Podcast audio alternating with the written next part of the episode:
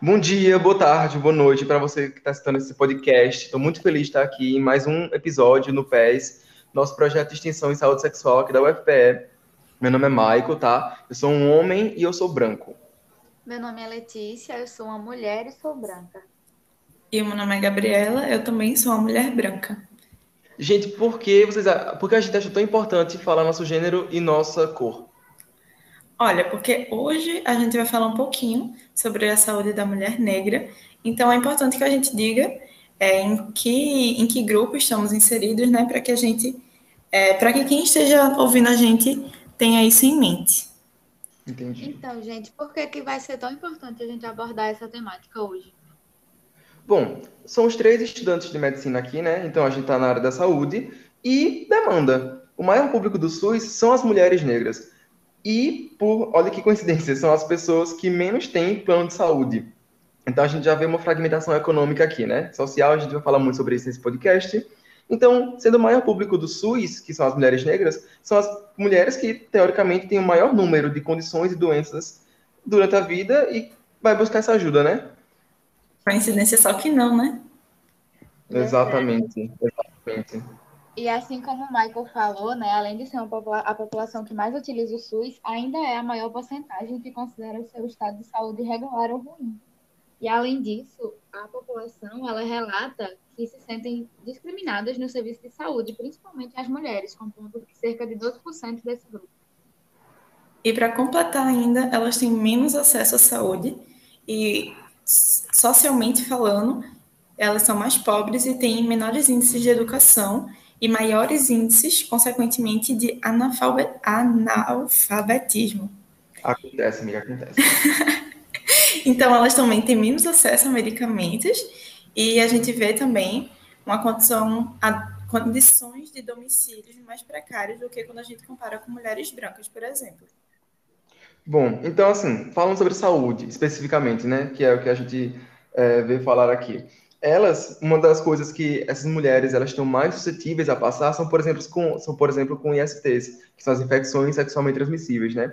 É, um dos índices mais alarmantes que eu achei enquanto eu pesquisava era sobre o AIDS, que é uma doença que está é, meio que em baixa, assim, né? Tipo, mesmo sendo uma pandemia, é, tem baixado os números graças aos medicamentos incríveis que estão sendo lançados sempre, mas na população negra feminina ainda é uma questão, principalmente com as taxas de mortalidade. Eu acho isso muito triste. E outro caso que pode estar tá acometendo assim essa população é o registro de sífilis na gestação, que aí acomete mulheres negras, né? E além disso, que Michael falou das infecções sexualmente transmissíveis, né, já que nós somos da área da saúde, e além de toda a questão social que atravessa essa população, nós temos que levar em consideração a epidemiologia e também a genética, né? Sendo o infarto de miocárdio e o diabetes mellitus, que são recorrentes, né? Mas são a segunda e a terceira causa de morte entre a população parda e preta. E além disso, eles têm uma predisposição a, a desenvolver a hipertensão, né? socialmente conhecida como pressão alta, que pode também, durante o período gestacional, levar a uma toxemia gravídica, que pode ser uma das, é uma das principais causas de morte materna. E, além disso, quando nós estávamos pesquisando, eu vi que a doença de Chagas, ela na fase aguda, também acomete mais a população negra e, consequentemente, a maior parcela de óbitos acomete essa parcela da população.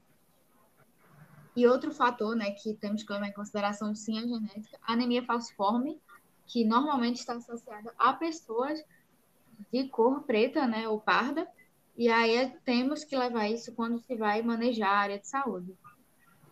E fora todas essas doenças que Letícia já falou, a gente vê que o câncer, de forma geral, mas dando ênfase aqui ao câncer de colo de útero, câncer de mama e miomas, eles são mais prevalentes também na entre as mulheres negras. Isso acontece por uma questão também social, cultural e genética. Como a gente já disse, as mulheres negras têm menor acesso à educação, por exemplo, então se elas têm uma alimentação de qualidade menor do que o resto da população, por exemplo, elas vão ter mais predisposição a ter esse, esses cânceres e, e esses, essas patologias. E elas também têm menor, menor acesso à, à saúde de forma geral, e aí a gente pode colocar o exame de mamografia dentro desse bolo, por exemplo, Então, como vai ter menos rastreio para o câncer de colo de mama, então quando esse câncer vai ser detectado nessa população, ele já vai estar em um estágio mais avançado e aí vai ser mais difícil a gente conseguir tratar. Nossa. Então, olha que soma de vulnerabilidade. Infecções, doenças crônicas, queixas ginecológicas. É realmente assustador e coincidência não é uma palavra que é para ser utilizada. E fora isso, ainda entrando, já entrando no planejamento familiar, né? Porque são mulheres e maternidade sempre vai ser uma questão. Então, é, as mães pardas e pretas, elas são sempre as mais jovens, epidemiologicamente falando, né? Então, entre 20 e 24 anos é a faixa com maior percentual, segundo o SINASC. E isso reflete, por exemplo, o planejamento é, teoricamente falho, porque essa galera não teve acesso, não teve educação, então muito provavelmente engravidou mais cedo. E fora isso, que é, eu sei que é um assunto delicado, mas tem a sua importância, tem que ser falado, são que 60% das mortes, das mortes maternas, elas são de mulheres negras. O assustador disso é que, o mais assustador disso é que 90% eram evitáveis, infelizmente.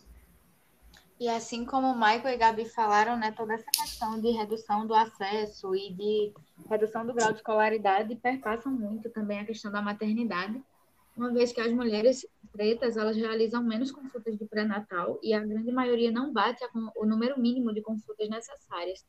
E aí tudo isso influi tanto no parto quanto durante a gestação, porque elas não recebem informações sobre os riscos da gestação e também no puerpério, né, que é o, o o período de pós-parto, e aí vai influenciar tanto na saúde da mãe quanto na saúde do neonato.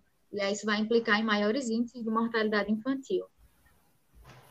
Isso tem uma coisa que me deixa revoltada também, é a violência obstétrica, porque a gente percebe que as mulheres negras, elas é, têm, têm maiores índices de violência obstétrica. Por exemplo, se uma mulher vai ter um parto, ela, um parto normal, vaginal, e ela quer ter analgesia, muitas vezes elas não recebem ou recebem quantidades menores, justamente por serem pretas, apenas por isso. E aí elas são consideradas mais fortes e que devem aguentar. Aí, fora isso, tem várias situações de abuso, desrespeito, ofensas e maus tratos. Elas também, muitas vezes, são privadas de alguns direitos, como o direito de ter um, acompanha um acompanhante durante o parto. Então, tudo isso acontece com a mulher preta e a gente vê acontecendo com, em menor quantidade entre as mulheres brancas. Sim. Nossa, muita sensibilidade assim, em momentos como esse. Mas a gente sabe que a violência, infelizmente, não se restringe ao ramo obstétrico, né? É, a violência em si de pessoas negras, agora está tendo a todo mundo, é assustador os números, assim, a gente pesquisando eu fiquei assustado. 66% das mulheres assassinadas no Brasil eram negras em 2017. É, a taxa de homicídios de negros é o dobro da de brancos. Então, se a cada 100 mil habitantes, é, 15,2 são brancos, para negros dobra isso, sendo 36. E eu estou falando números específicos aqui que é para dar concretude ao que eu estou falando, para dar essa justificativa real. Quando a gente fala de jovens, é muito pior. 77% é, é, das, dos homicídios em jovens são negros. E isso não é uma simples, um simples acaso, destino, assim, né? A gente tem que concordar. Sim, infelizmente. E dentro dessa violência, né, a gente tem que tratar da violência doméstica, que muitas vezes ela é negligenciada, embora haja a Lei Maria da Penha, tão conhecida em todo o território nacional, mas que nem sempre é levada em conta. E também entender que a violência doméstica ela vai muito além da violência física. Né? Ela pode ser uma violência física, pode ser sexual, moral, psicológica ou patrimonial. E aí algumas são realmente mais negligenciadas, porque algumas pessoas acreditam que não não identificam como violência e acreditam que não seja tão importante. E aí isso acaba dificultando muito a intervenção, né, no caso. Falando um pouquinho mais sobre a questão da violência, nos tempos da pandemia da Covid-19, né, que a gente está passando, a gente tem um caso, por exemplo, de Mirtes e Miguel. Não sei se vocês lembram, mas aconteceu em Recife. Mirtes é uma empregada doméstica e aí ela estava é, fazendo um serviço na casa de sua patroa Sari e teve que levar o seu filho porque as creches estavam fechadas. Mirtes uhum. é uma mulher negra e ela teve que passear com o cachorrinho da, da, da sua patroa, e enquanto isso, Miguel ficou lá em cima do apartamento. E por uma questão de descuido, ou eu poderia usar muitas outras palavras para definir isso, Sari acabou é, deixando Miguel é, livre E Miguel acabou indo a óbito porque ele caiu do, do apartamento. Então, quando a gente vai avaliar essa questão da Covid-19, da pandemia, uma mulher negra teve muito menos acesso à, à questão da sua saúde do que as mulheres brancas. Sim. E através de todos esses dados, assim, de violência, do que a gente está falando assim, eu não consigo imaginar o peso que essa população carrega, assim, né, com tudo isso que a gente falou. E isso é realmente assustador. Mas a gente aqui, é, enquanto não tendo local de fala, a gente pode ajudar, né? E uma forma de ajudar, assim, muito recorrente, muito recomendada, é denunciando mesmo.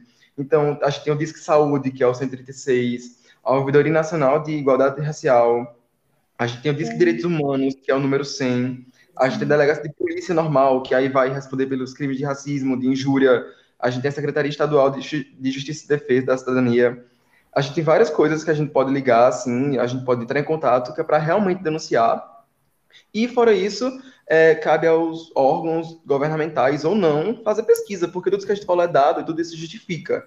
Tudo isso faz com que tenha política pública específica para isso, que a gente sabe que está em falta e realmente precisa.